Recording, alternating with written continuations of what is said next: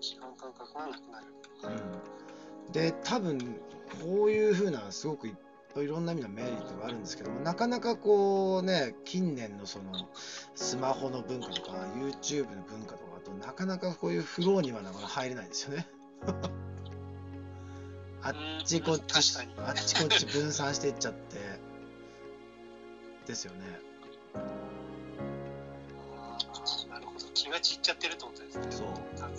で一応ゲームもこういう風なフロー状態っていうのにどれだけそのユーザーを没入させようか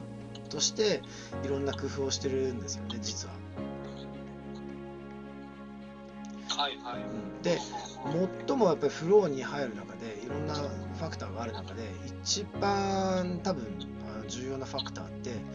難しすぎず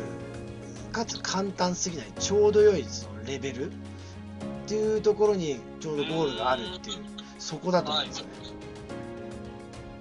なるほど。これなんかあれですか？おすごい面白いですね。難しすぎず簡単すぎずっていうところで、なんか数値的に言うとあれですかね、120、なんか20%上ぐらいの目標みたいな、そのぐらいですか？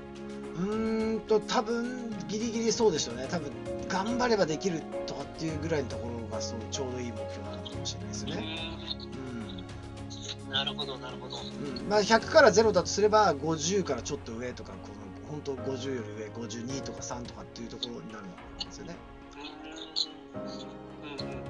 であまりにも難しい100を超えちゃったりするともうなんかこうこんなんできないよっつってこう結構自分の中でその自信がなくなってきたりとかしてもうやる気がなくなったりするしあまりにも今度退屈だとなんかこう退屈すぎてなんか鬱っぽくなっちゃうんですよねはい、確かに。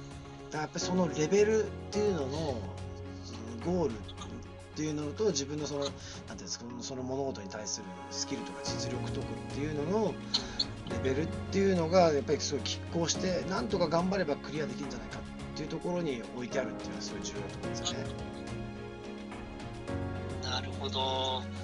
ああ、でもこれって結構あれですね。そのちょうど良さっていうのが難しそうな気がしますね。そうでそこを見抜く。そうそうなんですよすごいあの思いません？それって。でもなんか入ってる時って。いつの間にかそうなってるし実はこれ自分でそのゴール設定っていうのをちゃんとねあのあまりにも高いゴールがあったとしてもいろいろな意味でちょっとずつゴールをブレイクダウンしていくと自分に合ったところまで結構細かく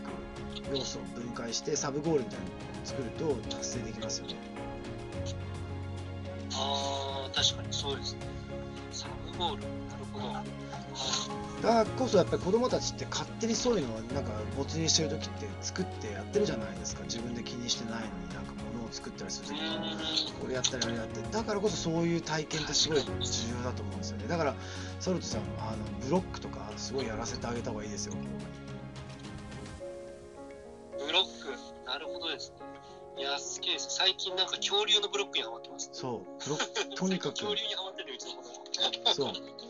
もうとにかくそうハマってるものがあったらそういうの徹底的にやってで物だと結構すぐあ新しいの買ってみたいになっちゃってあの次から次へとキリがないんですけどある時点ではもうもう全部買ったよって言ってブロックを渡してあげると今今まであげたものを真似て作ってみたらっていうと本当勝手に作り出しますからね。ああ、なるほど。なるほど。あ、これは面白いですね。これなんか、ちょっと、この週末やりたいことが決まりました。恐竜にハマってるんで、恐竜とかが作れるような、なんかブロック、まあ、レゴ的なもので、なんかあるじゃないですか、はいで、レゴも、そうですね。レゴもでかいブロックありますよね。デュプレックスでしたっけ？なんか、あの、ちっちゃいんだと食べ食べちゃうはいから、あれ危ないけどう。んで、あえの、ちょっと高めなんですけど、今でも子供たち10歳とかなってもあの使ってるブロックがあるんですよ。あのリブロックってやつが。えそう。ー、僕のリブロックってやつですね。リブロック？はい。僕のインスタに行くと、多分その、あの、なんていうんですか、